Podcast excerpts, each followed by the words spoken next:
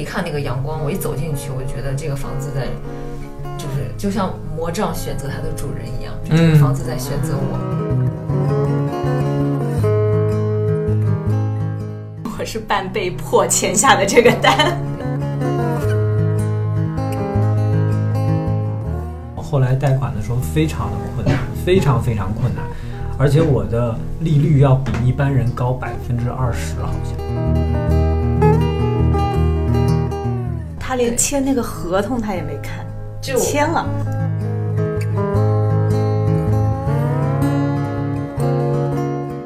好好住的公司里都是一群没有房租房的刚毕业的年轻人，就是觉得你们没有资格。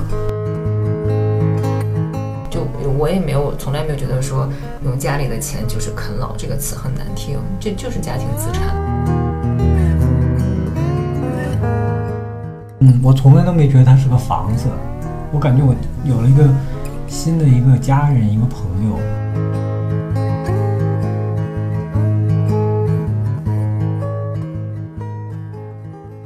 啊、大家好，我是好住的冯老板，然后断更了大概得有有两个月吗？没有，不止两个月都不止吗？对，上次是八月。我天哪，是断更了超级久，就大家可想而知，好好住的业务是有多么的蓬勃向上、兴旺发达，实在是太忙了。嗯，但是我们也发现，其实确实前两期，包括我第一次去简单心理跟简历里做的这个播客，还是有很多的嗯同学会觉得还蛮有趣、蛮有意思的，所以我们还是在无数人的催更下继续做这次啊、播客。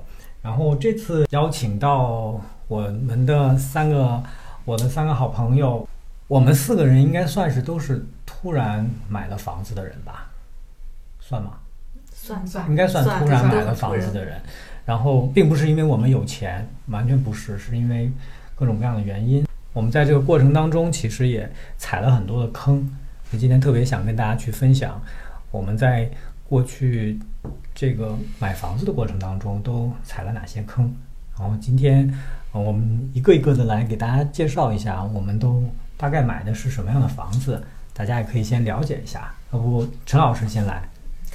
啊、大家好，我是陈敏。那陈老师就是第二期那个养猫警察陈敏，呃，我买房这件事情其实特别突然，之前是，呃，是我想着，呃，到今年到二零二一年一月份我就满五年了，我就开始跟着姜木拉看房，他十月份嘛，然后就很佛系的，他有时候看我跟着去，有时候我也不去。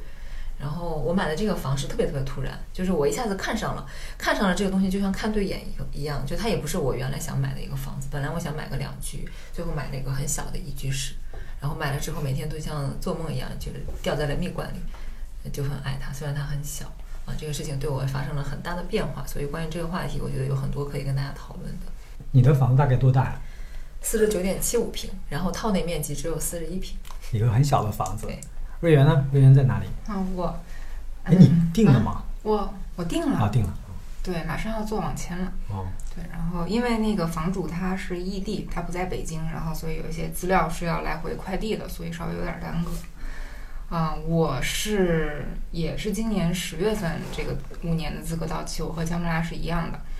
啊、然后我之前当然也是从来没有想过要买房，然后这次其实因为今年的疫情原因，我也没有怎么出去。以前我是特别喜欢出去玩的，就感觉那种四海为家的这种生活很爽。然后后来今年一年就比较稳定的在这边工作，虽然说在豪住已经工作了很多年，但是之前一直是哎，就是 想想这个弄那个，对。但是今年因为这个疫情的原因，就搞得呃，感觉是被迫这样过了这样一种生活，但是是觉得是这几年以来最呃稳定的一段生活。虽然呢，我的老公呢他也不在国内，然后真的啊，对对对。你之前好像去年特别不稳定的那种感觉。对对，去年就是我们两个从感情和等等生活和工作等等方面就感觉非常不稳定，但是其实因因为疫情，的生活就感觉发生了改变啊、尤其到后来，现在我买了这个房，他也非常支持。虽然说可能他在，因为他在外国上学，也不能就是有很多什么金钱上的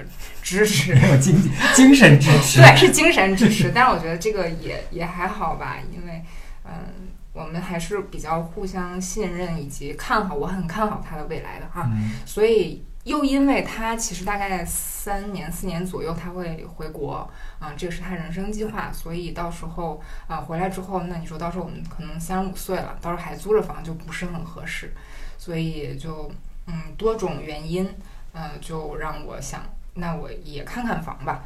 啊，然后另外一个其实也是因为我的呃，我住了我租了六年的房子，就是房东要卖，所以我也不太你在那个房子里面住了六我住了六年，对。然后房东说要卖，我就经常会接收到呃中介和看房人的这个打打扰到我的生活吧。这个当然虽然说我也是没有那么介意，但是想到如果这个房子真的被卖出去的时候，我可能还是得去漂泊一下。嗯，呃，又因为呃交房租这个事儿，其实交出去的就不是自己的钱了。但是如果你买房子的话，你还的月供还是你自己的钱嘛。嗯就是这样的一个多重原因，我就决定要买房。呃，这次这套房其实定的非常突然，这套房我看它的时候是一个中午，然后第二天中午差不多是二十四小时左右，我就把它给定了。然后中是四环那边那个，对对是四环边上发给我，那个，是四嗯对四环边上，它放上上四环非常方便，呃，然后我也问了一下之前住在那个小区的朋友们，他们都说那小区都挺好的。嗯，很幸运的是，我这套房是一个一室一厅的小户型，跟陈老师那个几乎一样大。嗯嗯，它是这个小区里比较稀少的这种小户型啊、但是它的朝向和这个楼层窗景啊、景观都是我觉得比较中意的。但是唯一一个缺点就是它不朝南啊，这个可能是在小户型里，嗯，很难去去就是一般小户型的位置都不是很好。是嗯，但陈老师那个他朝南，所以是嗯非常陈老师那个小区幸户型运的就是很那个好，对对。好，大概我我的情况就是这个样子。嗯，好呀。嗯，江波拉呢？嗯我是江波拉，然后我其实这个买房也是之前从来没有想过，然后其实还是张总去年年底、今年年初的时候就有提醒我说，哎，你是不是明年十月满五了？我说对啊，怎么了？他说可以买房了呀。我说哦，买不起呀。他就在那边说你要不要先算算账？然后我就想说，呃，因为买不起这个，其实是一直就是默认自己买不起，就北京房价确实这么高，然后就算了个账，因为本来苏州那个房子其实也是今年九月份你原来在苏州是有一套房对对对，就嗯今年九月份就是满两年，它就可以卖了。然后，呃，再加上嗯、呃我爸妈那边，然后就算了一下账，好像可以。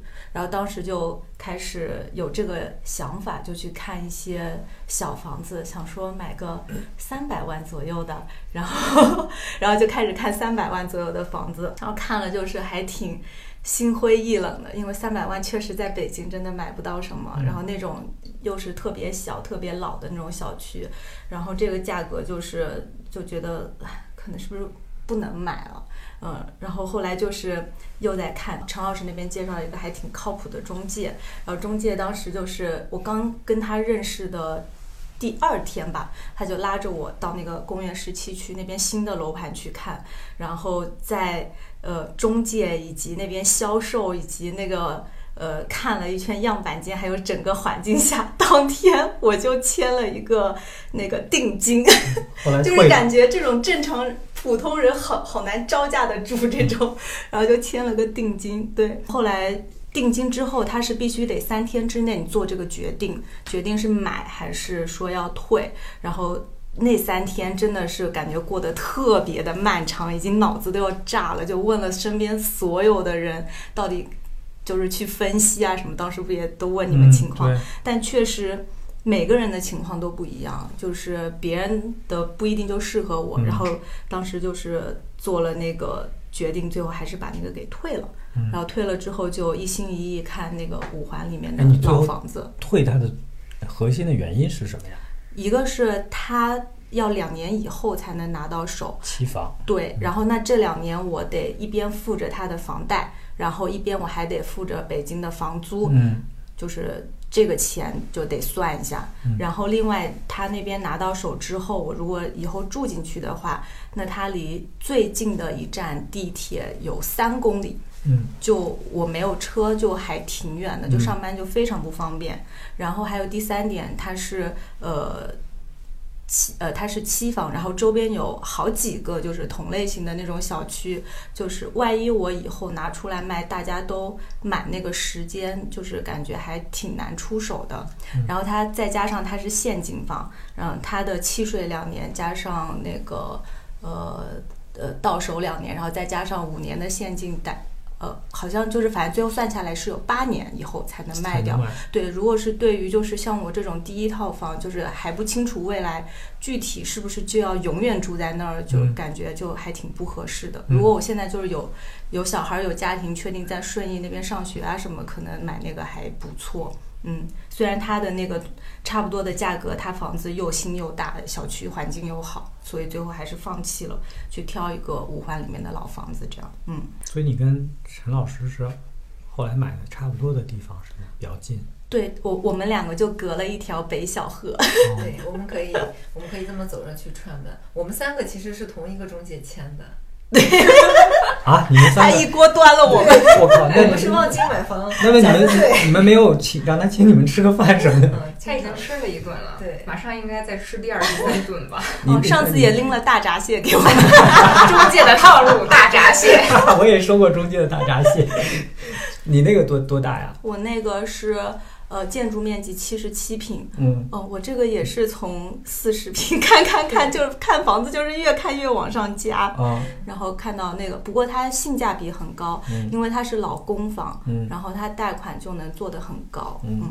OK，我的情况就是，我应该我是一七年买的房子，嗯，当时也是，哎，我发现我们都好像，就是我们四个都是突然买房子，嗯。这之前可能也不是说没想过，就会觉得特别遥远。然后我当时也是，也是因为我租的那个房子到期了，然后我的房东突然给我涨了好多好多的租金。然后刚才瑞元提到，就是跟你的那个心里的那个安稳感有关系，是吧？我觉得我也是，就我发现我我后来就想，我当时其实是跟我家属感情就就还挺稳定的，我可能是真的没有经历过那么稳定的感情，我就觉得好像是可以就是安安安定下来了，嗯。后来我就在想，我以前没有从来没有想过买房，可能是因为我之前太太太漂泊了，那个心态太漂泊了，所以我也不想去买房，因为我都不知道明下一下嗯下一站我会在什么什么样一个情况下住到什么地方，跟什么人在一起，这个还是挺受影响的。还有就是也是算了一个算了一下账，就是我贷款的话，我的那个月供可能就比我的那个租金涨完了以后高一千多块钱。嗯嗯，我觉得可能忍就是忍一忍，可能也能把那个贷款还上。当时那个首付也是也是七凑八凑，凑了好多。就我们家本来就有有一套很小的房子，然后但那套房子其实也不怎么值钱，把那套房子给卖了，卖了以后，嗯，又又又凑了一些，把首付凑凑够了，凑够了以后再贷了点款。嗯，我家是一个，我家跟你差不多大，我家是一个单层五十一平，五十一点二平的建筑面积五十一点二平的一个 loft。后来我我很现实，我就把它给打成两个整层了，所以相当于建面变成了一百平，使用面积差不多八十平的样子吧，大概是这样。所以你看，大家看听到这儿就会发现，我们四个都是，我们四个都是小房子，一个四十九，你是五十一。五，十一，你是七77七。十七，我我算是八呃一百吧，一百出头八十，所以其实典型的首套房的一个用户，典型的之前也没有怎么想过要买房子，然后其实你花你从陈老师从决定想要看房到签了合同，中间经历了多长时间？三四个月吧。嗯，嗯瑞元呢？很久。我是五个月左右。江妈呢？我其实得有七八个月，你煎熬了这么长时间呢？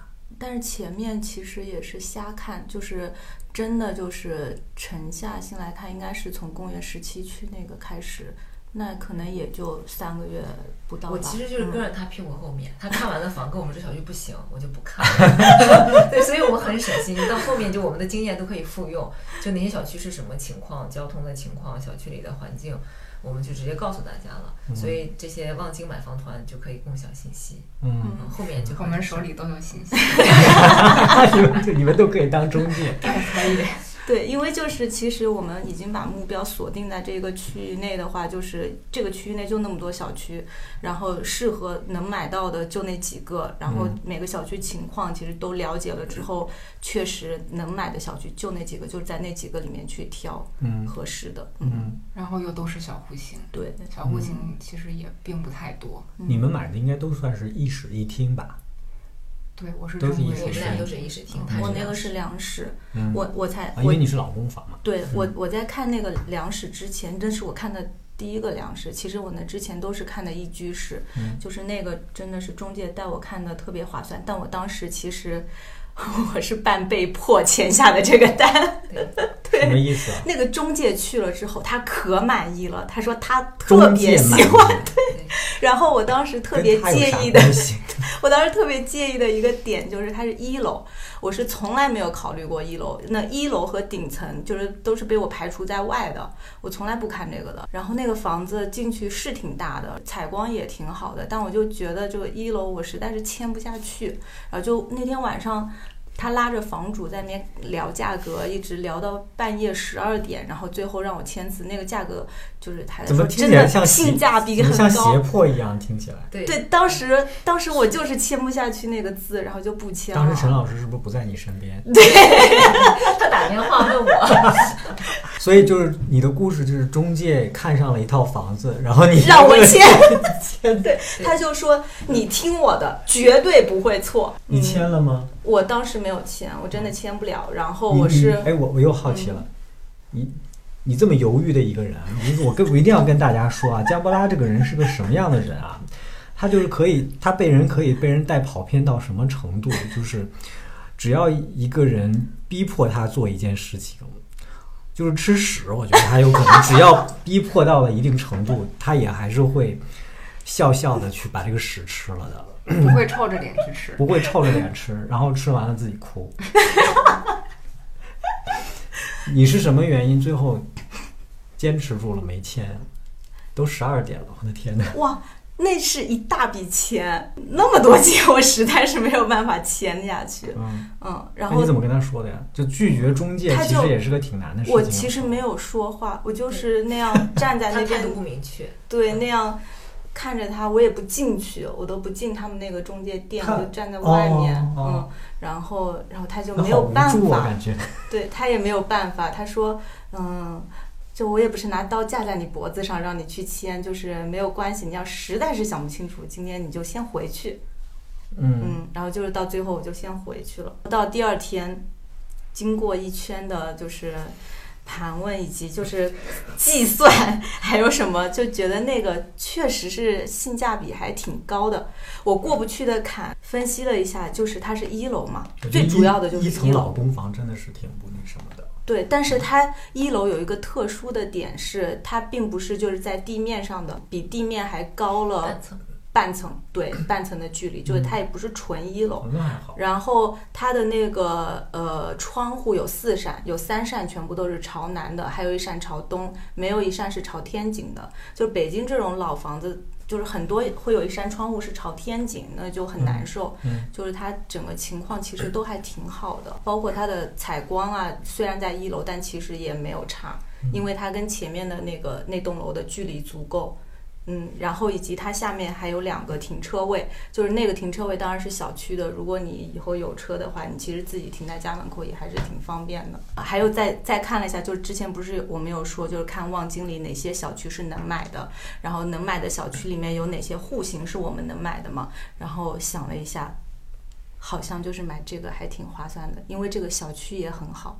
就是这个小区它是那种北京好多所高呃那个大学老师当年的那个宿舍，嗯就是建的那个公房，然后卖给他，所以里面全部都是各个大学的老师、教授啊什么的嗯那种，就是素质还挺高的，嗯，也很安全的感觉。最后就决定签了。当我决定签的时候，我告诉中介，然后中介跟呃去聊了一下，过了会儿跟我说房东要涨价。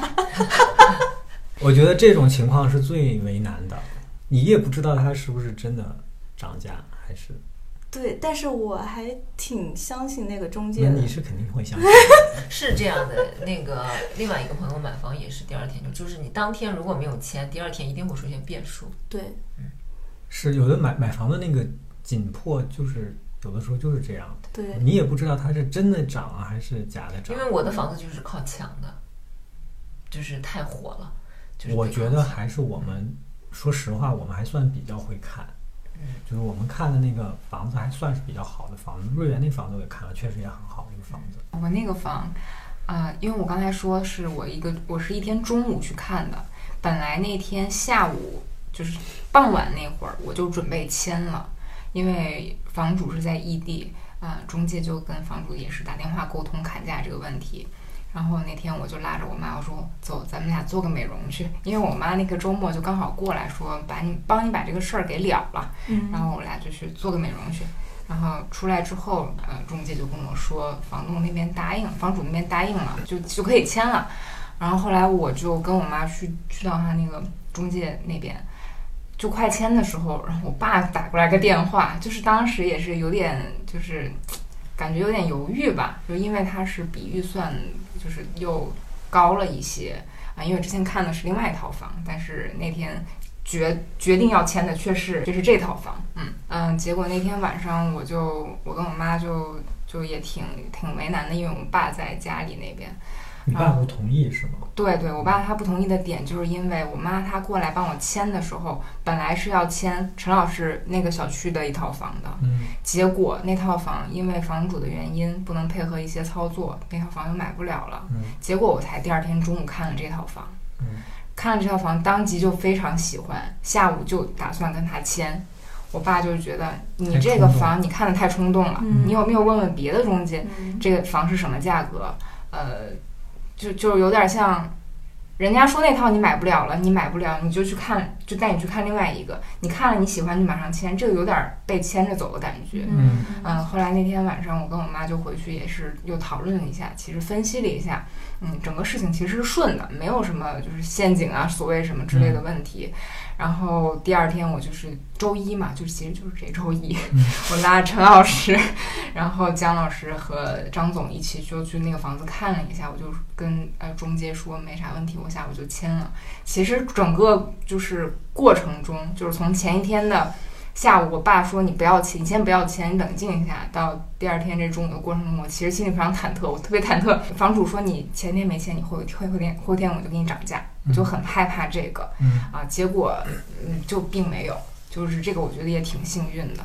嗯因为房主他是在房，我这个房主其实他情况是这样，他是，呃，这个房当时零六年的，他当时，呃，就是出这个房的时候他就买了，那个时候他应该北京还没有限购，所以是大家有钱都可以买的。然后后来他的孩子，呃，应该是跟我同龄差不多，后来他孩子应该是来北京这边念书还是什么的。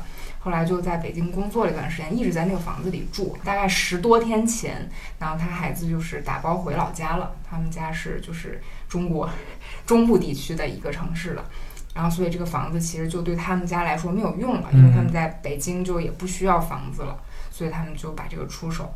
嗯，所以他其实也并没有咬得很死，觉得呃合适的话就卖了，所以也后来又没有给我涨价，我觉得也是挺幸运的。嗯嗯，我听下来啊，我觉得姜波拉比较坎坷一些，然后你们俩都还挺顺的。我我的情况是这样的，就是我觉得我还算比较励志吧，因为毕竟一个农村的孩子，然后然后自己靠自己的能力买房。哦，陈老师买房，我好开心。嗯然后然后一个人，当然我我欠了一些钱，就是借债嘛。后来我就想了一下，我借还债总比攒钱快吧，因为真的是攒不了钱。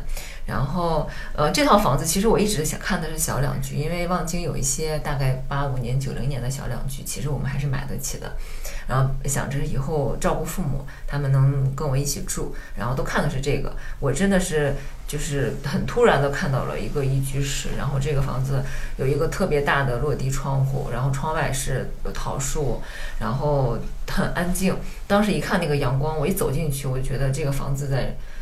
就是就像魔杖选择它的主人一样，就这个房子在选择我，一下子觉得这个对了。然后当时我就跟我们中介说，中介极力反对我买，为什么？他认为这个房子的面积太小，单价太高，哎，它的涨幅有限。即使它涨起来了，它也总价涨不了太多。从这个角度上来说，他认为可能会是一个亏本的生意。他认为加莫拉那种就是就特别好，但是加莫拉那个房子确实买的很幸运。然后。但我后来想了一下，就我看了这么多房，呃，就是我买不起的，我能买得起的我都看了。如果再让我选择，我还是想要它，所以我就催着中介赶紧去跟我谈价格。然后，然后那个房东呢，他他是一个住在豪宅的人，就是我们那那天晚上就开着车直接去西山，就是在海淀那边。他住在一个三千万的别墅里，我说可以。啊，你去了他的别墅？对，我们在旁边的那个中介的单位签的，就是一种给富豪送钱的感 受。对这个事情进展的过于快，就是我我从真正开始看，然后到我。签下来就其实就是两天的时间，嗯。嗯，然后就就很快，我心里面特别坚定，因为我我当时签完这个事情，我特别高兴的跟中介，因为我们俩都是农村人，也都是北方的，然后有很多共同语言，我就在感受，我说我说我终于在北京有房了，我那一刻我就觉得哇，我我好自由，然后觉得我长大了，就是我能自己做这种重大决定，我不需要跟谁商量，嗯，这种感觉对我来说是非常好的，就是所以我自从买了房之后，我每天都处于一个非常开心的状态，是因为我觉得我好像。呃，松绑了。就虽然我身上背负着巨大的债和这个贷款，但我觉得我松绑了。就是我的人生，就是没有什么我在害怕的东西，我有了退路。然后我觉得我在北京有家了，因为我之前在杭州嘛，嗯，我去了杭州，然后在杭州那么痛苦，后来又想回到北京。我回到北京的那一个瞬间，我觉得我像一条鱼一百尾游到了大海里，嗯，就是我觉得我我我回来了，嗯，所以我在北京，我觉得我安家了，真是这种感觉特别好。反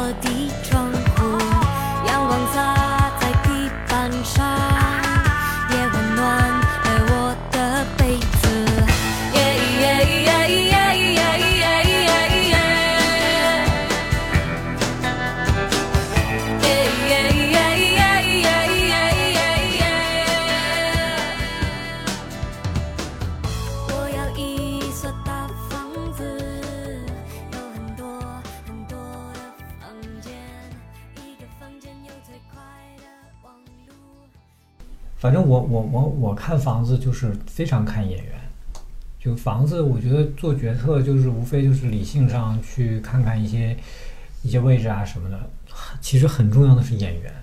我是真的认为找房子，包括以前我租房子的时候也是，眼缘如果不好，就算理性上再划算，我也下不了这个手。嗯，我我下不了手。你说到这个，我下不了手。还有一点就是，我那天看的那套房的情况是，我上午刚带着我那个中介去看了一套我特别喜欢的房子，然后下午他带着我看了这套他特对他特别喜欢的房子，然后以及晚当天晚上他就帮我约了那个房主，就是买要谈买房的事。我上午特别喜欢那套是什么呢？我去看了。两三次，那个小区也还不错，然后它是个一室一厅，然后南北通透，呃，它有一个二十五平米的露台，然后并且它不是顶层，它是次次顶层，就是那个小区是呃一层一层往上退的那种，就每一家都有露台的那种，就特别好，而且它是有两个露台，一个是那个二十五平米的大露台，然后卧室还有一个小小的露台，然后厨房外面是一个阳台，就是整个房子哇，我我简直为喜欢上了。买它？就是我第一眼看到它，我就开始在设计它，我这边要怎么弄，那边要怎么弄。就是他在我脑子里，就是一直就是我不断的在这边要要要要要想，我幻想住在这里是什么感觉。啊然后不买它的点是什么呢？查了一下那个小区，就是事情比较多。一个是他在两千零几年的时候，凶宅吗？不是凶宅，是那个小区整个怪怪的。然后两两千零几年的时候，他那边就是有爆出，嗯，小孩儿还有老人就是记忆力下降、睡眠不好，是因为他帮旁边有两座呃那种什么信号发射塔还是什么，反正就是辐射那种磁辐射还是什么的影响，对身体的那个什么呃影响掉发呀什么之类的。嗯然后，并且那两座塔至今还在。嗯就都没有弄掉。然后他到一几年的时候，又因为物业的问题闹上过央视，就是非常严重的那种。以及那小区里，其实走进去，除了那栋房子，我就是特别喜欢它小区里的那种安静，就是有点怪怪的，是那种不是就是很宁静的那种安静。感觉风水有点问题。对对，就是所以就是还哎，你是放弃了。你说的这个还真是，就是小区也不是安静就好，嗯，有的小区啊，你，像陈老师那个小区，我感觉是一种宁静；对它是有的小区进去是一种死寂，嗯，嗯，是的。还是有气场问题。是的，所以那个房子本身就算再喜欢，就也没有办法买它。嗯，嗯其实这，我觉得你刚才做了一件非常对的事情，就是在买房子之前，如果你看到一个你很喜欢的小区的一个房子，一定要上网搜一下，嗯，是尤其搜新闻。而且我建议大家不要去搜什么地产新闻，因为有的时候会互相泼墨栽赃，也是一种人情这种情况。嗯可以看看一些社社会新闻，就这个小区是是不是真的发生过一些正常的媒体、正经媒体报道过的一些问题啊？什么是不是凶宅啊，或者是不是存在什么问题啊？就是还是挺关键的。嗯我之前也看过一个一个小区，然后我也觉得那个小区是很好的，但是搜了一下那个小区的新闻，就就经常说那个小区附近有一条街老就总是出，也不是算是不算刑事案件吧，反正就是那种嗯治安问题。后来我就没没再考虑那个地方。嗯嗯，所以上网搜搜还是有有必要的。嗯，我我整个呢，我是最快的。你们能猜到我从开始看到签约多长时间吗？你们有人知道吗？回想一下第一期，你不要，那你不要说了。你你俩能猜到吗？不知道。你是四个月是吧？嗯，我就从开始看。你是七个月，啊，差不多，至少也三个月。对，我从开始看到我签约大概是四天。哎呦这个这个，我到现在啊，我买房已经四年了，我到现在跟很多人说这个，几乎所有人都觉得简直是匪夷所思，我想问一下，嗯你这四天之前是完全都完全没有。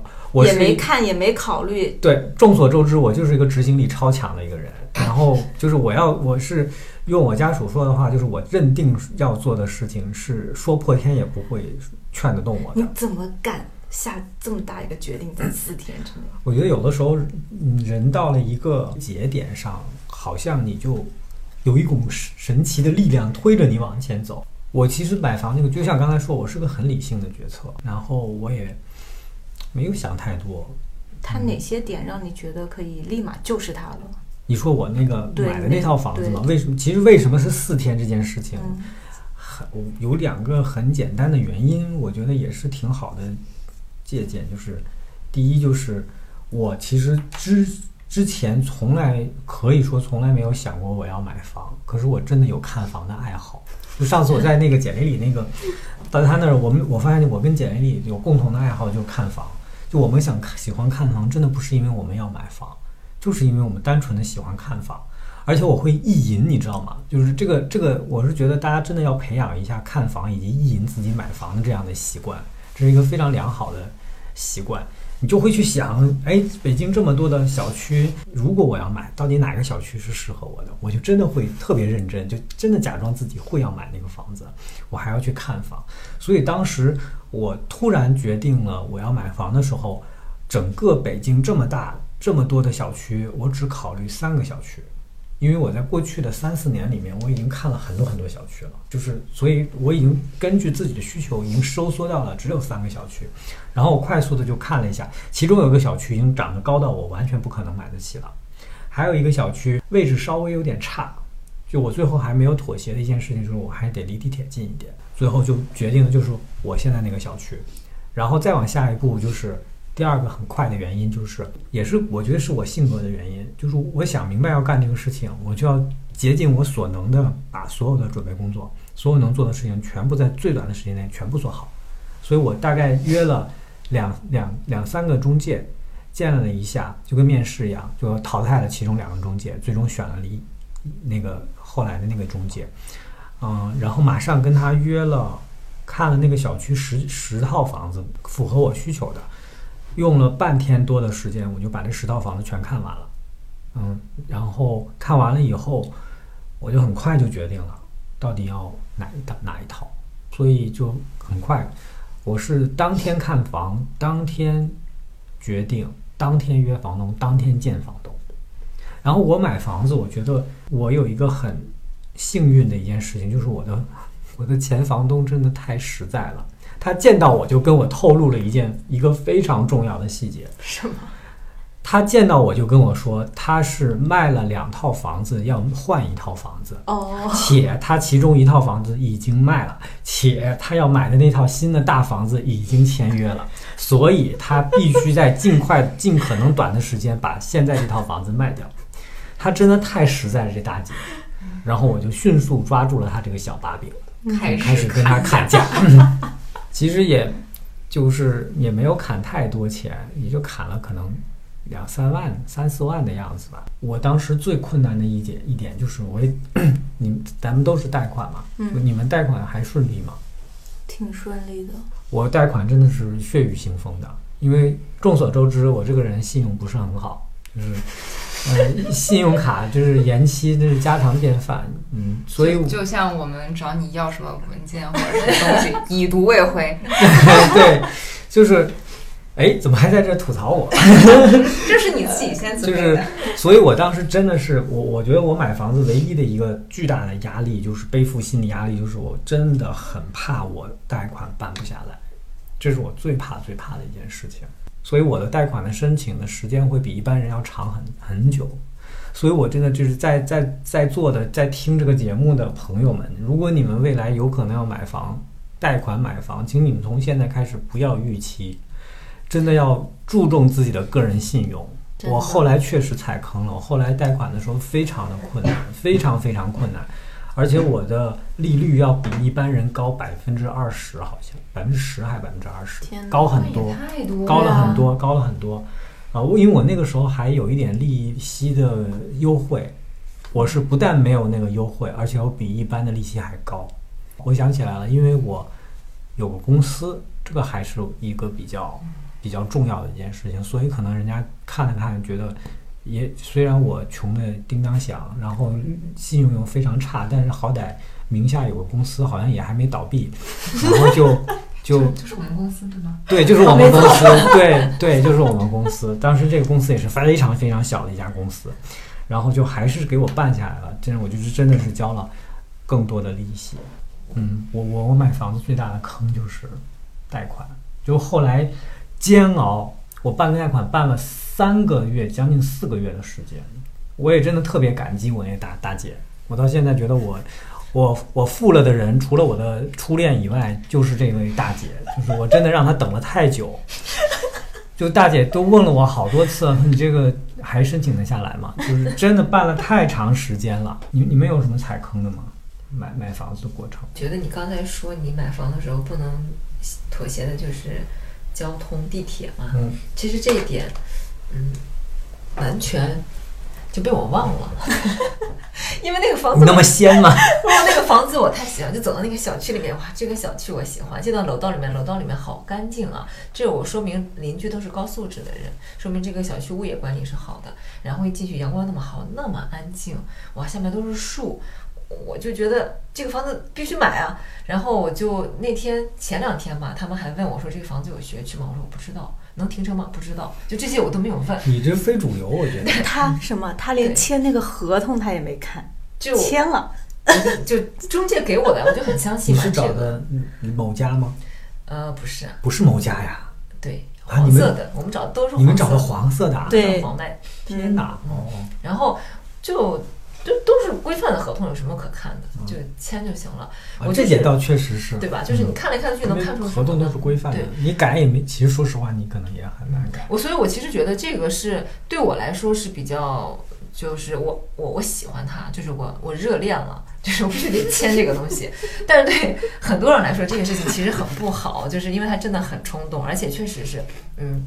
我觉得大部分人可能还是要去从这个房子未来的保值啊这些角度上去考虑，因为我自己是想，我确实是为了这个很好的朝向，然后很好的房子的状况跟其实还是看总价？其实我其实看总价，就总价能嗯接受，对然后房子特别喜欢就行了，就这样。对，如果父母来住的话，我就我们可以通过设计去解决嘛。嗯我觉得这个房子，很多人其实三代人住住在学区房四十平的房子里，我我为什么住不下呢？我觉得是可以的，这都是可以解决。所以当时其实我没有想那么多。嗯，然后，但其实我觉得大家应该列出来，就是你要非常明确的，你不能妥协的东西是什么。嗯我就是不能买朝北。中介其实给我推过一个八十五平的房子，那个房子呢，我也是垫垫脚可以买得起，但它都是朝北，客厅也朝北，卧室也朝北，还有大阳台。呃，听上去未来嗯升值的话应该会比较多，因为它的总面积大。但是我想了想，就这个房子，我不情愿，我心不甘情不愿的为它去还债，就是我没办法去为它去做这件事情，所以我就没有买它。嗯，然后呃，那套房子离地铁站倒是很近的。然后还有的就是我看了很好的房子，我特别喜欢文化路，窗外都是树，跟杭州一样。但是呢，它八五年的房子，就都三十五岁了，跟我一样大。再过五年，四五岁了就很不好卖，所以，所以我就想，就是 你一语双关嘛。对，所以呢，两两千那么没有没有，老板，呃，两千年以后的房子才考虑嘛。就是有一些事情是我觉得坚决不能妥协的，比如说房子的年龄问题、自己的感受问题、阳光问题。嗯，虽然我一天到晚的都在遮阳，但实际上我觉得房子 没有阳光就一直朝北，其实我很抑郁。嗯，我我不喜欢，可能以后很多人也不喜欢。就我要嗯出手，其实是一样的，不管它现在价格有多低，它它现在在这个情况下的价格低，未来也一样的。我嗯不会相信它会有什么奇迹发生。嗯所以我觉得我是这样的，我就是一个真的是冲动购物，但我觉得我一个天秤座，我这一辈子买东西都是在犹豫不决中。啊，还真是呢，对？吧？我买什么东西都犹豫，然后买完了我都是哎，这东西好不好？就是这个那个，就是一大堆意见。为什么这个房子？就这个房子是我人生中做过最果断的一个决定。我觉得你跟他的感情跟你跟李东宝的感情。对，这是我他给我带来的快乐是很多的。呃，陈老师买房还有个很重要的条件，就是要李东宝喜欢，李东宝在里面快乐。呃，就李东宝陈老师的猫啊，大家如果不知道，还可以 听一下一 听一下上一期，嗯，养猫警察李东那个陈陈陈飞的这个养猫的，我我我我走到每一个房子里面，我都会想他会在这个房子里做什么，他会看到什么，他感受到的是什么，就是他他喜欢在哪个角落待着。呃，他喜欢看鸟、看树，然后看楼底下有什么人，但是也要保持距离，所以那个距离是刚刚好距离。又很合适。对对，所以现在这套太完美了。然后他又喜欢晒太阳，就是我今今天早上还在路上想呢，你说。就像孩子的事“天空一无所有，为何给我安慰？”就小猫咪啥也不干，为何能给我安慰？它往那一躺，晒晒太阳，你觉得哇，你就觉得幸福。嗯，所以我觉得那个阳光真的是很好，它可以全天在任何地方晒太阳。嗯，然后我觉得你就是觉得你的房子对李东宝是一种奉献，爱的奉献。我觉得他也喜欢，就是，所以我当时写了一个帖子，我就是李东宝你有房了，就这是妈妈送你的两岁礼物。陈老师刚刚看前面看了有一套房，跟现在这套户型的结构其实差不多，但是稍微有点短。然后他就说李东宝在里面奔跑的不开心。对他那个房子的厅是有有一点那样，就是我觉得东宝没办法这样跑来跑去啊，就是他跑起来不爽。啊，你现在是可以通跑的那种。他现在至少就是他跑的那个距离能长一点，但是那么小的房子嘛，他也我也没办法给他弄一个多大的房子，没有阳光，他在跑的欢也不开心。嗯啊，所以这个房子他跑起来是没有问题的，他可以在几个房间里面窜，但那个房子因为它它是一个长条，然后房间被切割成这样，嗯，就就不是很好。嗯，有一些你买房没有遇到什么困难吗？嗯你，觉得对你来讲最艰难的是什么？对我来讲最艰难的呀，就整个过程其实也比较稀里糊涂，嗯，也是算了算账，发现哎可以买，然后对我最痛苦的其实是借钱，嗯，就是我我是一个怎么讲呢？我觉得，嗯，我我这么多年，其实我手里没有多少钱，是因为我的钱都借出去了。就朋友找我借钱，我可能就二十万这样，十五万这样的借，然后也不要利息，因为呃都是比较好的朋友，他们都是要买房，就人生中的大事嘛，就我能够提出来的理财，我都会借给他们。嗯呃，就是所以导致我要买房的时候呢，这些人也都是在还债中，他们也都很艰苦，他们没办法借给我钱的。嗯就以我们的交情，他们其实没办法借给我钱，所以我去找找别的朋友去借钱。嗯然后，但我觉得，就所以我，我我这个人特别害怕借钱，他们知道，就是我嗯欠债这件事情对我来说非常痛苦。所以你刚才说你的信用预期，我从来都是提前还，嗯，我的信用卡是五号还，三号一发工资那我应该是那种马上还很喜欢借钱的人。就是三号我就会把钱都还掉，因为我没办法欠着谁的债。嗯我属于那种，所以我这次借钱，其实是我真的那两天我都在很痛苦的度过，就是要去跟别人借钱，然后我都压力很大，我都会跟他算利息，然后告诉他我什么时候会还你，我的计划是什么，然后大概是什么情况，我都会说得很清楚，呃。就是就是让我很感动的，还有一些朋友主动跟我说，说你要是需要钱，你跟我随时讲。但其实对我来说压力很大，嗯所以我明年后年我就是就制定了我的生活计划，就是要还债，嗯就是这这个会伴随我很长时间。就是买房这件事情对我的生活影响其实还是挺大的，嗯是因为我我有我我我必须这个事情逼着我，我得把它完成，我要同时还银行的钱，还朋友的钱，嗯。这个是对我来说最难的事情，家里几乎没有什么太大的阻力，因为我自己做决定，所以我其实是觉得，我们刚刚一开始进来的时候在讨论的是买房这件事情作为一个目标，其实我们的人生都没有特别明确的目标。我自己是一个被情怀、被一些虚无缥缈的理想驱使的人，就我的人生使命都是要完成一些，就是这个为这个行业做出自己的贡献啦，就是要要要怎么样，都是一些听上去很理想化的东西，它不实际。它不实际的点就在于它没办法清晰的指导着你，它没办法拆解。如果我的目标是等到我满五了，我就要买房，那我的买房，比如说我可能要买一个多大的房子，这个 大概是什么样的预算，我要攒够多少钱，那这个目标是可以被拆解的，我是可以每年去定我的攒钱计划的。但实际上我从来没有过，所以我觉得我是稀里糊涂，就是做这件事情。如果我们很早就以这种有有自己精神上的目标，也有实际生活上的目标的话，其实你是很容易，就不是很容易，但是实际上你是可以接近这个目标的，它是很实在的。我们是没有被目标指导着的，就真的是我觉得我们都很幸运。我真的从来没有想到过我会去贷那么大一笔款，嗯，这个对我来讲是我从来没想过的事情。但是确实，我到现在上个月吧，上个月还是上上个月，我是正好交房贷交了满四年了，我还有好几百期没交完。但是那天我一个朋友问我说：“你你你觉得压力大吗？”就是我说其实还好，好像它确实变成了一个目标了。嗯就是很难说啊，就就就人压力对一个人来讲，就是适度的压力，其实还是会变成一种，也不是说不上是动力，而是一种存在感吧。嗯，我我现在觉得我们家的那个房子就是我的一个巨型的存钱罐对，啊。是这样的，我我也是这种感受，因为我们其实像我们这些人真的比较随意，我们没有很强烈的、很明确的攒钱目标。其实钱真的稀里糊涂没有了，你你要回头看的时候，你都不知道这钱花到哪儿去了。这个房子是让我对我来说是一个强制存款，我就当存钱罐呗。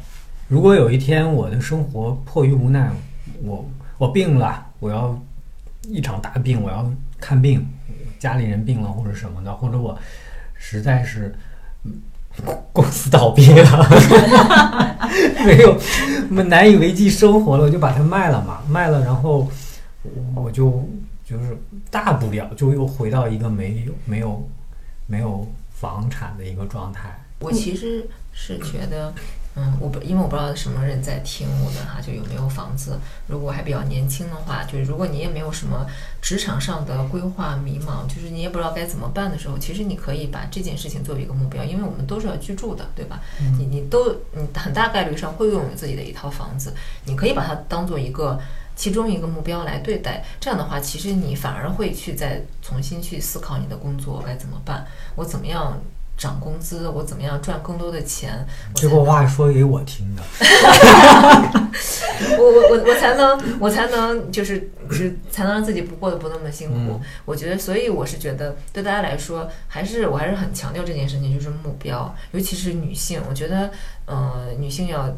要有安全感，要在城市里面找到归属。其实很大程度上，你可以去想这件事情，嗯，没有什么实现不了的。我我我我我其实非常不喜欢一个词叫房奴，讨厌程度类似于蜗居。人们为什么会把自己当做一个房奴呢？你贷款买一个房子，你不你不你没有变成他的奴隶。嗯，如果你有一天觉觉得受不了了，你你你完全可以把它卖掉，卖掉又怎样呢？卖掉了，无非就是继续租房子或者换一个城市生活。对，你为什么要默认自己一直要被他奴役呢？对不对？所以我我自己就觉得，我虽然背了一大笔债，但我觉得我更自由了。嗯，就是我我觉得这个东西放在那，我很安心。可能很多人觉得是房奴，是他做的所有事情都是为这个房子在打工，但实际上这个房子只是你的一个一个工具也好，或者他他其实给你提供了更好的。而且如如果他说，如果我们有个前提是他不会大跌，甚至不跌，甚至微涨，你你还贷款这个事情，不就是在为自己存钱吗？而且在北京有很重要的一点，就是你过几年你的那个房租就赶上你现在的月供了。嗯，就是北京房租涨得真的是太夸张了，所以我当时也是算了这个账，就觉得还是得买。而且我当时也是想，就是如果过几年实在是还不起或者发生什么变故，大不了就卖了呗。嗯而且我觉得买房就是这件事对我而言有一个很重要的点，就是感觉一下子成年了。就我之前的心态都是有多少花多少呗，年轻人买啥房呀？花钱多自由呀！我今天想买玩具买玩具，想出国出国。你要买了房，你就是没有办法去支持自己别的爱好啊，或者是生活那些了。但是就也有可能 三十岁了，然后就是突然想到，可能没有过几年，就是也差不多要退休，然后养老，然后什么情况？这就是突然想到过于远。啊 对，然后总觉得就是还是得在就是不那么年纪大的时候去做一些为未来做一些规划或者是什么，嗯嗯，就很害怕就是嗯孤独终老。刚才说到我前一天晚上本来马上就要签了嘛，嗯然后回家睡了一觉，第二天其实才签。就是我第二天早上睡醒的那个早上，我睁眼的第一个想法就是，哦，原来月供要这么多呀！没意识到我，没有意识到头，天晚上，对，头一天头天我没意识到，因为我太喜欢那个房子了。后来我就再一算，住房公积金其实每个月可以扣掉一部分，剩下的那一部分，我掰着指头算了算，即使是我拿我到手的工资去还了房贷，我剩下的钱其实还是可以支撑我过得非常好。就我现在我真的不知道我的钱去哪儿了。啊，我特别认同你的这个说法，因为其实你想，我贷款了以后，我有一大笔钱，这一大笔钱是非常大的一笔钱，占到工资很大一个比重，就跟以前不不能比。然后你也会突然其实发现，好像生活没有什么特别，就是说质量没有极度的下降，确实是有一些嗯以前不太正常的一些，呃就不是消费习惯对，嗯不太正常的消费习惯，过于散漫的消费习惯，你是不能那样。但是好像你不那样的话，也也没怎么样。对对而且可能会更好。对，我们其实都会觉得买房其实是优化了我们的生活习惯，啊对吧？就我们的人生进入了另外一个阶段，对就我变成一个成年人了，对就是我理性的消费了，对，嗯，我买房以后最大的一个变化就是，我再也不买特别贵的衣服了，这是我最大的 我今年一年都没买过玩具。什么东西？玩具。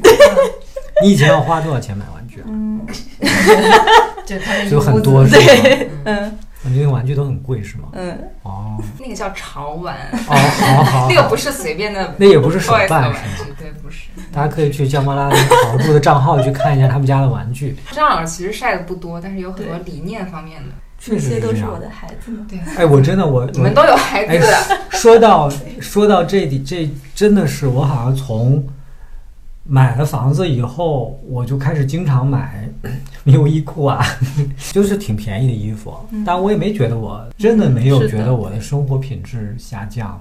而且我以前就会觉得，就女女生嘛，总觉得打开衣柜哎没有衣服穿，其实没有衣服就是没有新衣服穿，总觉得要买新衣服，要买新衣服。但我其实今年基本上就是也没有怎么买衣服，但就还穿的以前那些衣服，也觉得就是我也觉得还好。天天看你都像穿新衣服一样。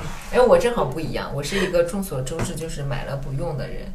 就是我有很多东西都挂着吊牌放在那儿，我都不用。现在正好我就不用买了，对 还穿那几件，还这样，就是挺好的，对，嗯，没有什么损失，没有任何损失。现在是一群就是背背债的穷鬼在这边说一些自自我安慰。我们我们的心态真的还挺好的。对啊，嗯，所以我觉得买房子这个事情，就是第一，如果你比较肯定说这个房子它大概率这个房价不会暴跌，是这样，就是因为我们都是刚需，嗯，所以没什么可说嗯的，是的对吧是？我们都要住嘛。是我我当时也在想，就是哪怕这个房子跌了，或者是怎么样，那我总要有个地方住吧。就是这个东西我拿来住也是好的，因为当因为今年不是那个嗯股票什么那些市场什么也还挺好的嘛，然后就想说，那这笔钱是不是买房子不值啊？是不是应该有别的更好的投资啊？嗯对。但后来想想，就是其实还是买房子更好，毕竟它是一个房子，你你再怎么着还能住，那股票亏了就啥也捞不着了。至少对于我们这个阶段的人来说，还是嗯买房比较合适一点。嗯我跟那个冠群嗯聊过这个事儿，就是我签了房子的第二天，我俩单独吃饭，我就跟他聊这个事儿。我说你为什么不买房？嗯因为冠群他是其实家里也还蛮好的，就是家里都是老师，父母都是老师，然后他有个哥哥也在北京工作，然后他哥也挺能赚的，其实他也挺能赚的嘛。我说你为什么不买房？他说我没有女朋友，我不需要。哎，我这这个时候我想为冠群老师打个广告，所有是一位人都为非常优质的男性，八几年，八八八年八八年，冠军江西人，江西人，全能，对，然后啊，做饭很好吃，烤的小饼干、小面包都很好吃，人也特别好。对，然后是一个有品位的技术不宅男。哎，他很喜欢出去玩，然后有有有兴趣的话可以 留言联系。好，我说回来，他说我没有女朋友，没必要买。然后我就说，那有的事儿你不跨出那一步，你说不定你永远没有一个电话。我说那你说不定你买了之后就有呢。但也这这话也不是说你将来的媳妇儿是因为你有房才跟你在一起。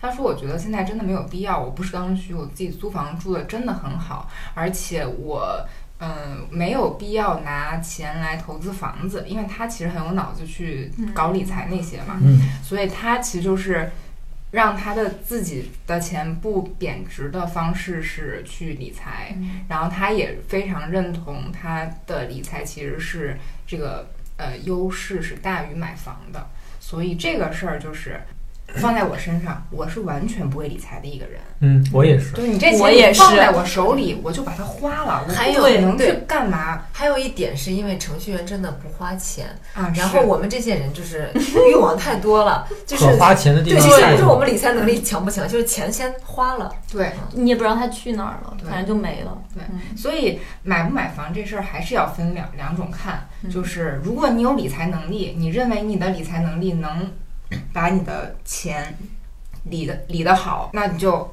理财绝对没问题。你又不是刚需对，你又嗯不刚需，你买你不买房绝对没问题。可能买房就是属于我们这种又没有理财能力，然后也想去攒一点钱嗯是，的人，是这样。对，我买房之后，我可能我对我们 APP 上很多用户的发言有了更深的感受。以前我自己没有房子，嗯，他们说什么，其实我是没有很强的感受的。嗯现在我一下子理解了很多人的那种欣喜啊，我终于有家了，在好好说话的那种幸福感，就一下子明白了。就是大概在呃两三年前，就是一一七一八年左右的时候，那个时候我我们 app 其实说实话，嗯，没有特别固定的规模，就是也是一个探索发展的时候。那个时候不是在做社区运营嘛，嗯然后就经常会看到一些就是评论或者是那个大家发布内容或者什么之类的这种这种东西。然后印象很深刻，就有一个人他说。好好住的公司里都是一群没有房租房的刚毕业的年轻人，你们凭什么去对这个呃社区里，或者是说对你们所输出的内容去有这么强的引导对是？对对对对，就是觉得你们没有资格。嗯，但是陈老师这句话说完之后，我就觉得这个从那一刻起，我们都是有这个资格的人。嗯，我去年的时候还跟我一个认识的人说，我说就是，嗯，你作为一个公司的老板，然后尤其你是在某个行业里面的，都会希望大家就是同事的生活在你所在的这个行业里面是最好的。比如说你是在医疗行业，那你就希望能够给同事提供最好的医疗资源。你你如果是马蜂窝，对吧？你你携程，你就希望能够让同事们多出去玩一下。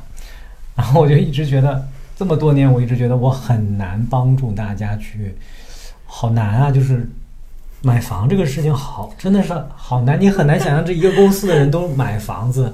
不知道为什么，好像今年咱们公司突然有，就满屋屋了，突然有 好好好也不知道好多吧，至少好几个人都买房子、或者结婚了什么。我们几个人是因为都在公司满屋，这个真的了却了我一个心愿吧。嗯 洪老板可以从老板的角度为我们的装修提供一些什么 公司福利吗？哎，好像还真的可以我那边拆完了，啊！你这么快已经开始装了吗？。对我我已经拆除完了，哎，你怎么装？你怎么设计的呀？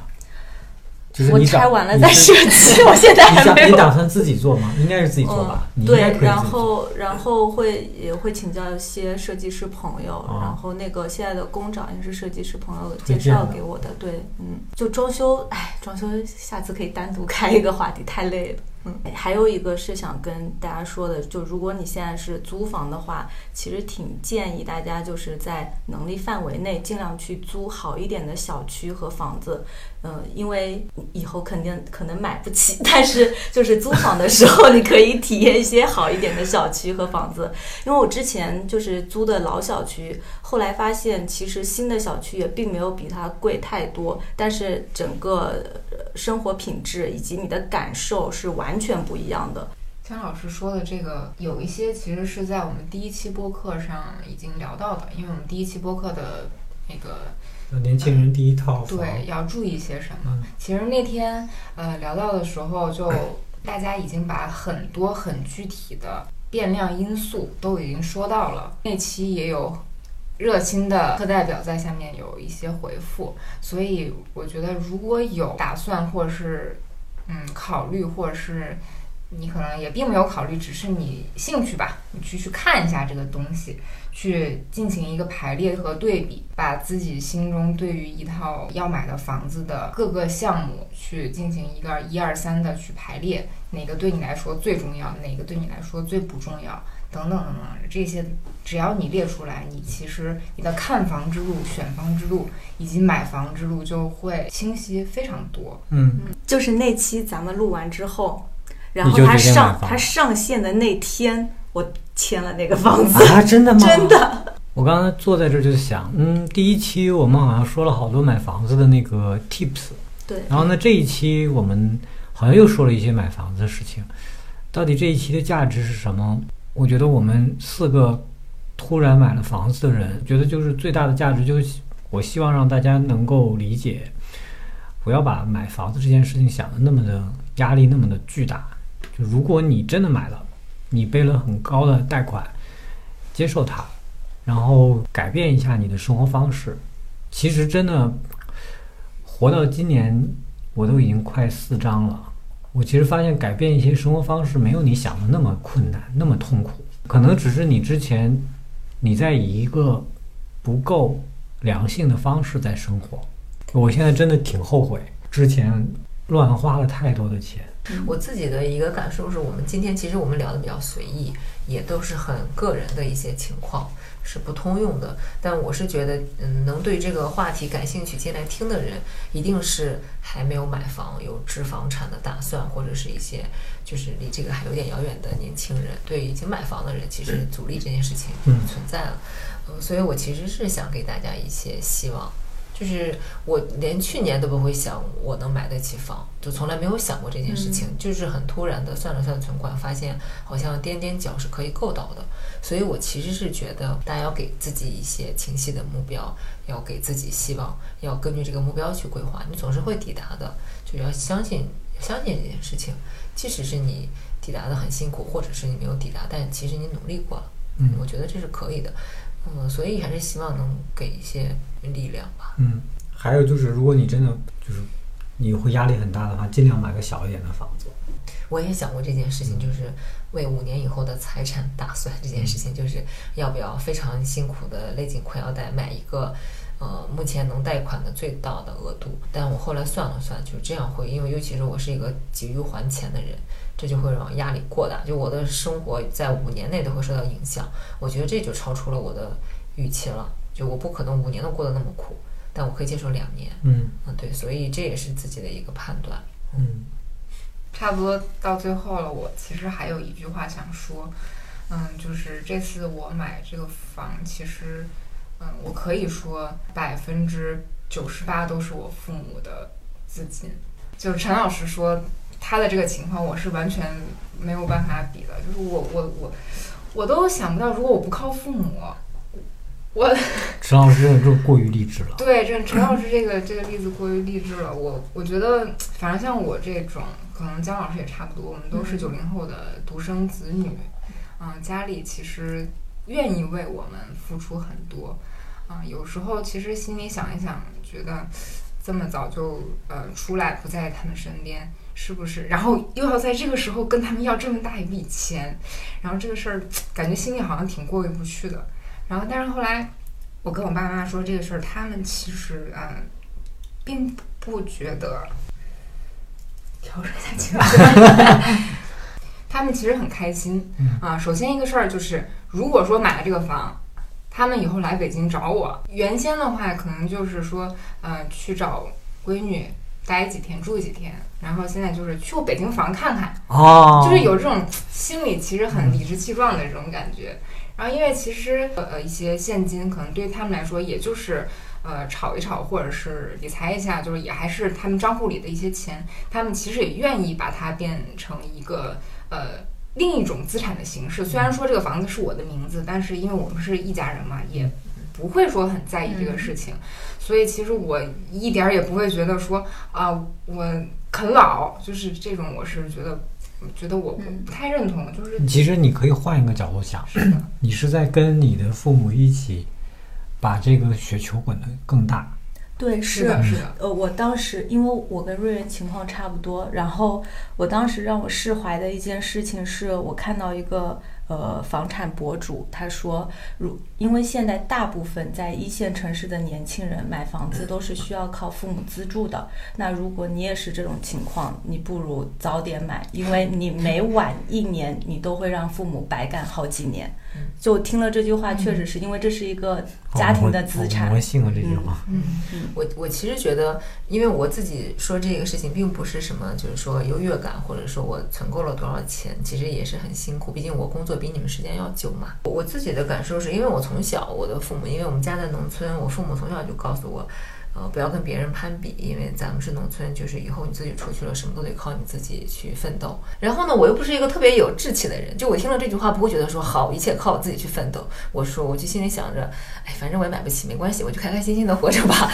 就我没有想太多，就这件事情我没有什么规划，我也没有变成一个多么励志的，呃，什么大女主，呃，就就是一个比较普通的人。所以我其实是觉得，如果家里面有条件，真的是这个房子可以早点买，要不然真的我们现在付的首付已经很高了。嗯啊，就我也没有从来没有觉得说用家里的钱就是啃老这个词很难听，这就是家庭资产啊。嗯买房就是一件大事，它不是一个真的就像买一件衣服一样的事情。嗯，所以父母如果能资助是最好的。我我是因为父母就是那么点儿钱，然后他们以后要养老保障，所以呃，所以我不会动。嗯，这这主要是这个问题。嗯，所以我觉得今天主要还是给大家按摩按摩，做做按摩，心理按摩。嗯，因为看到确实看到太多人买房子以后压力太大了。嗯，豆瓣有很多买房小组，就是买房小组其实特别浮躁。这件这个东西我在好好住上没有看到，因为大家对于自己的财富还是更喜欢自己家，就别人家再怎么好，我也没有那么酸。嗯，就是但在豆瓣上，因为有很多年轻人，而且每个人都在分享自己花了多少钱买了什么房子，嗯，父母能给我拿多少首付。其实很多人会觉得说有一点酸。就别人为什么那么多钱？别人怎么工作这么几年就攒了这么多钱？其实每个人情况是不一样的。我觉得根据自己的情况来做就好了，心态放平一点，就是自己的生活才是最好的，才是你最珍贵的嘛。所以我觉得不用去攀比，不用去焦躁。我们最后每个人跟自己的房子说一句话吧。如果你可以跟他对话，我我我我自己内心的感受就是这个房子，包括我的一些朋友也说。说它性价比不高啊，这个那个，包括中介也专业的房地产人士也给我这样的判断，但我是觉得我买它一点都不后悔，我很喜欢它，我全方位的喜欢它，我完全的接纳它，嗯，就不管以后它能不能给我带来什么多么大的财富的增长，我都很高兴我能遇见它，能拥有它。好像谈恋爱，你呢？我，因为我最开始提到。嗯，这个房子的景观让我非常的满意啊，因为我现在是我现在租的房子是一个在卫生间里上厕所的时候可以看到望京 SOHO 的一个房子，所以我对景观是非常在意的。那我后来订的这套房子，它可以呃让我看到四环，可以让我看到大丁子、西山。然后另外一侧还可以让我看到美院。我希望我以后能有很多很多的机会，很长很长的时间，能站在这两扇窗前，就什么也不用想，就看着就行了，很开心。我的话，虽然它不是我一见钟情的房子，包括买它都是，嗯，不是那么像陈老师那样，哇，就是他的那种感觉。但是事实上是，呃，当我签了之后。每次去他那边看一下的时候，都会多喜欢他一些。就是他是一个，呃，交通品质还有各个方面，包括他自己本身的气场，都让我觉得很舒服。嗯，希望以后也能住在里面，就是更多的喜欢他一些。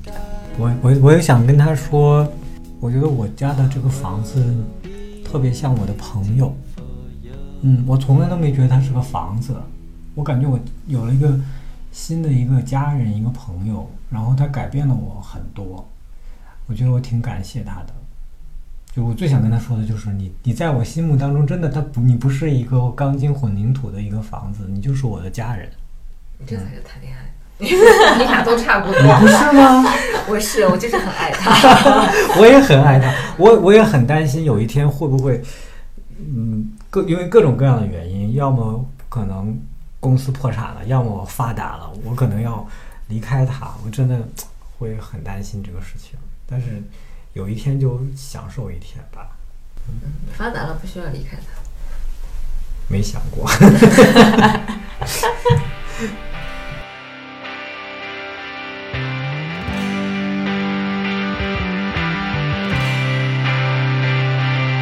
我是一只咸鱼，不想承认，也不能否认。不要同情我笨，又夸我天真，还梦想着翻身。咸鱼就算翻身，还是只咸鱼，输的也诚恳。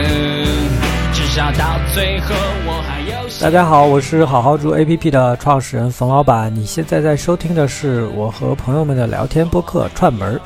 这个节目会在小宇宙 podcast 喜马拉雅网易音乐四个平台播出。